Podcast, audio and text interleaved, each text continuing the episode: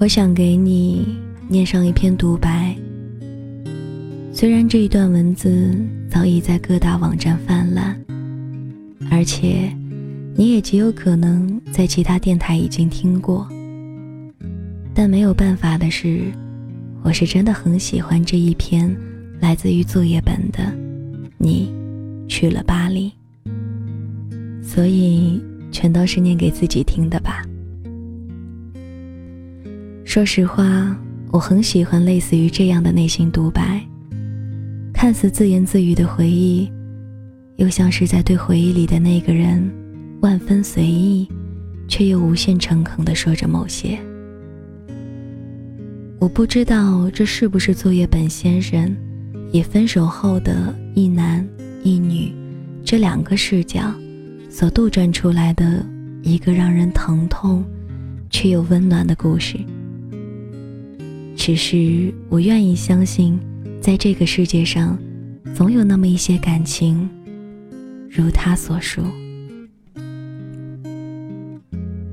你去了巴黎，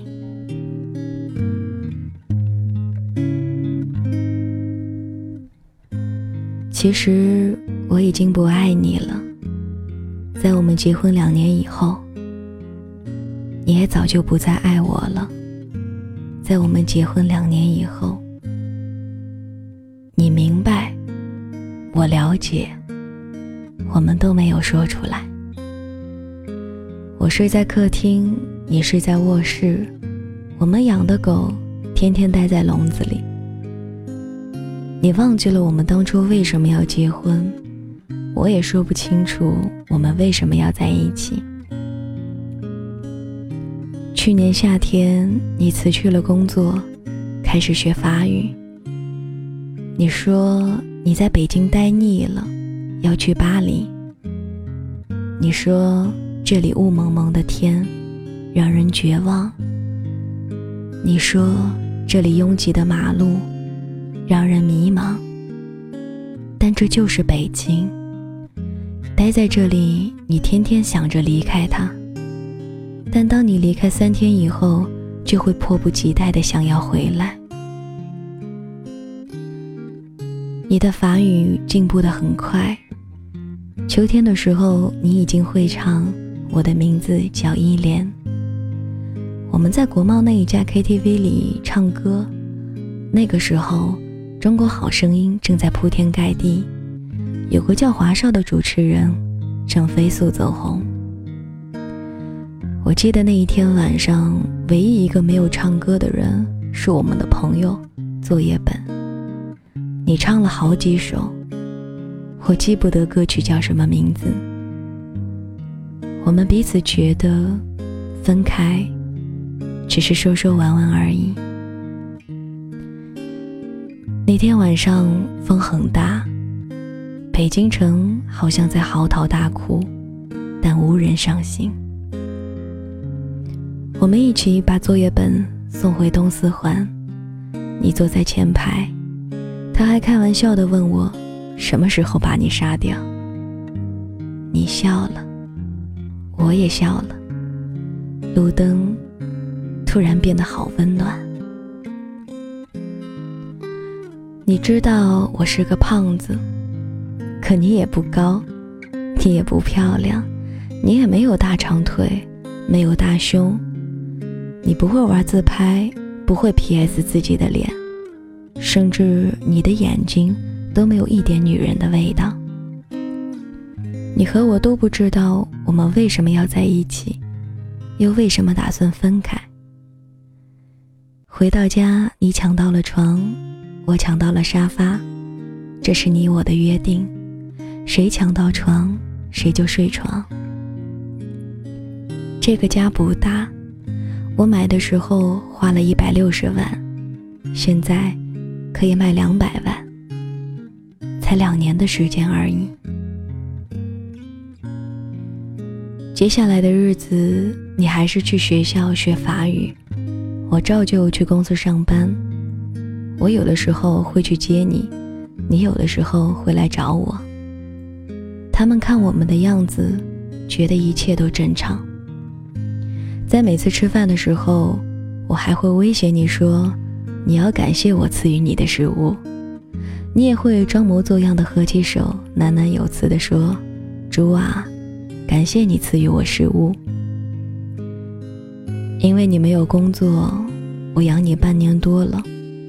我们也会像情侣一样去三里屯看电影，也去喝咖啡。你爱吃一些奇怪的蛋糕，而我抽烟。我一直以为日子会这样一直持续下去。”你的法语越来越好，已经可以看得懂让雷诺电影的字幕。那是我喜欢的一个男演员。秋天结束了，你突然说你要出去租房子住，让我出租金，我答应了。你收拾了你的东西，分好几次，一次一次搬走了，我都不在家。他们说胖子哭起来很难看，胖子流泪很丑陋，所以我都不在家。你搬走就搬走吧。很快，北京下了第一场雪。你的新家我从来都没有去过，我只是到你家楼下给你送过你的书。我们的联系越来越少。我们对彼此宣告分手，好像是我们都获得了解放，得到了自由。这时候，我感到北京真的很大，很空旷。我买了一批酒，有俄罗斯的烈酒，有法国的红酒，也有英国的威士忌。我常常把它们兑在一起。喝来喝去也喝不醉。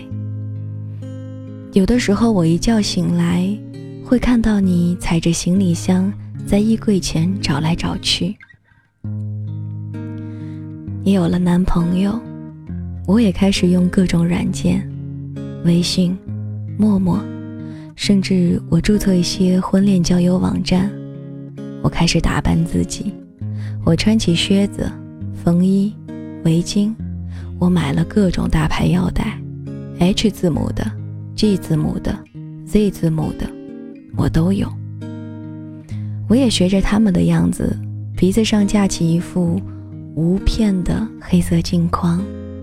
作业本嘲笑我说：“你越来越像个港怂了。”北京下第二场雪的时候吧，我也找到了女朋友，皮肤白净。大长腿，脾气泼辣，有翘臀，他甩开你十条街。从这以后，我们彼此不再有联系。我懒得理你。我从朋友那里得知你的法语考试通过了，你的法国大学也寄来了通知书，你的签证也过了。我从来都不相信这些是真的。直到你回家，取走最后一件行李。那天刮着大风，作业本这二货终于完成了他人生的创举，出国，并且从国外安全回来。他洋洋自得地跟我说着各种奇闻怪事儿，我一句都没有听进去。我跟他说：“你就要去法国了，来见最后一面吧。”我们三个人一起去三里屯吃饭，一家川菜馆，辣得我难受，而你吃的很开心。我吃了三口，再也吃不下去。我看着你们两个人吃的杯盘狼藉，一个劲儿的抽烟，假装我很忙的样子，不停的看手机。三里屯广场上大约有上千人在走来走去。我跟你也经常在这里走来走去。我们一起去过的影碟店已经关了门，我们吃过多次的麻辣烫，也如今索然无味。我们去过无数次的苹果店，照样人满为患。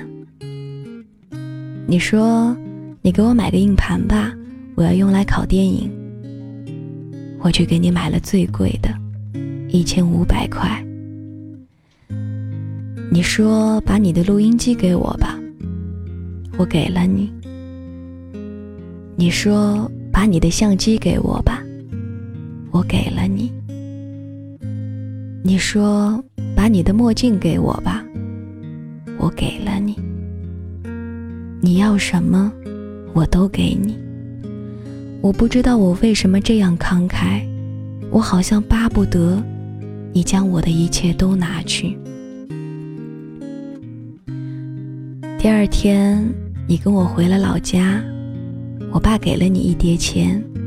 走出家门，你很自觉地把钱装到了我的口袋里。我妈送给你的金表，你也悄悄地放进了我的包里。我说离婚手续怎么办？你说把离婚协议寄到巴黎，签字寄回来。我知道，你和我都受不了到民政局的那一种刺激。终于，你和我在没有作业本在场的情况下，我们吃了最后一顿饭，红酒对撞。你我相视无语。你感谢我这两年对你还算不错，我假装祝你一路顺风，说过去的都过去了，愿你有新的开始。我到此时才明白，原来电影里那些感人的离别镜头都是假的，什么抱头痛哭、诉说衷肠，在现实生活当中都是不存在的。我以为我不会觉得难过，直到这一顿饭吃完，我突然发现，你我都没有动筷子。我只是不停地问你：房子租好了没有？学校安排好没有？带好药物没有？手机、相机、录音机充满电了没有？护照、机票放好没有？我问的都是这些话。你说我唧唧歪歪、絮絮叨叨，不像前任老公，倒像是前任老爸。你看，我从来就没有说过一句挽留你的话，我们竟然也都没有挽留过彼此，照样是我买单。我在心里说，这是我最后一次为你买单了。这也是你跟我吃的最后一顿饭。第二天我没有送你去机场，我知道送你去的那个人不应该是我，但我还是去了机场。我想躲在某个角落，我想着再多看你一眼。你长得不漂亮，你没有大长腿。你没有大胸，你皮肤不白，你个子很矮，可我就想再看你一眼。无数人在机场分别，有的人拥抱，有的人挥手，有的人只是用眼神对撞了一下。我没有看见你。没有伤心。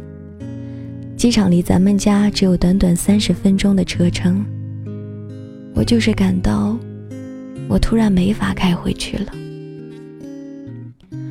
我在车里坐了好久，天上的飞机不停地飞走，也有飞机不断的降落。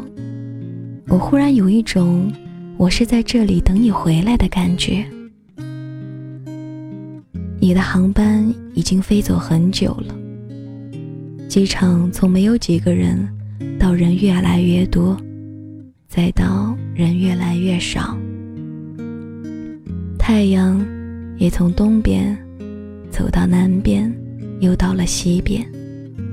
我最终还是回了家。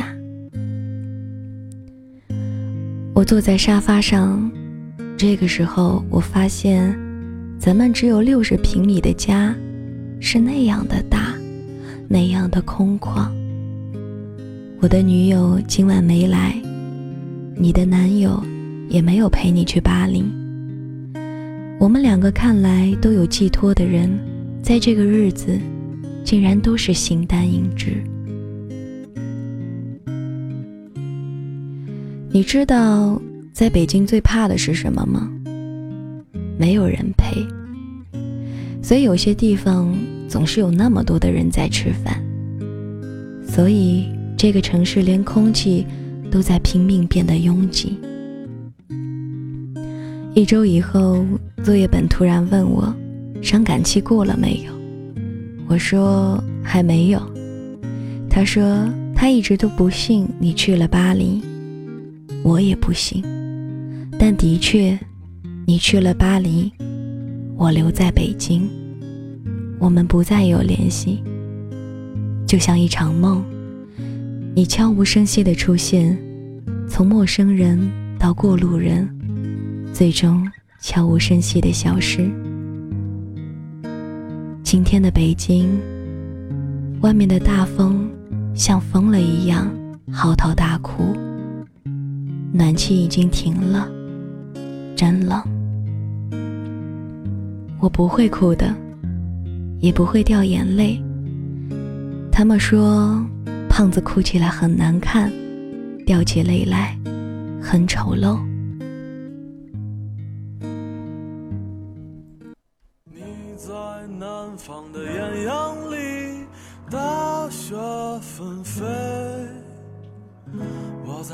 北方的寒夜里，四季如春。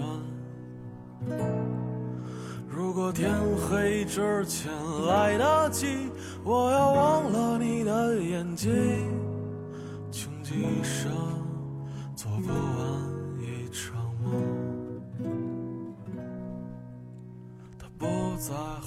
你在南方的艳阳里，大雪纷飞；我在北方的寒夜里，四季如春。如果天黑之前来得及。我要忘了你的眼睛，穷极一生做不完一场梦。做一个只对自己说谎的哑巴。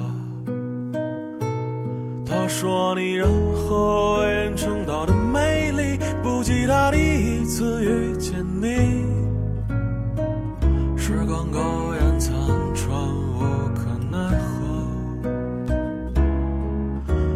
所有土地连在一起，走上一生，只为拥抱你。喝醉了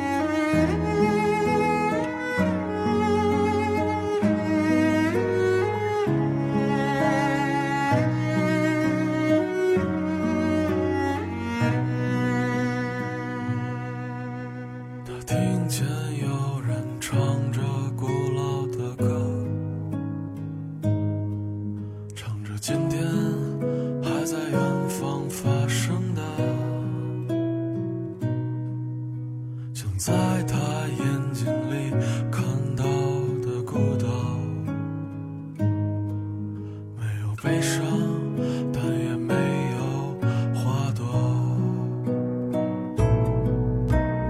你在南方的艳阳里，大雪纷飞；我在北方的寒夜里，四季如春。如果天黑之前来得及，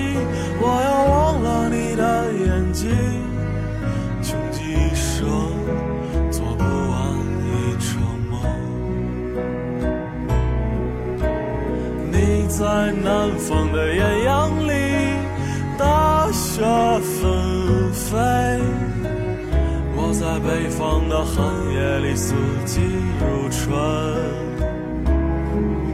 如果天黑之前来得及我要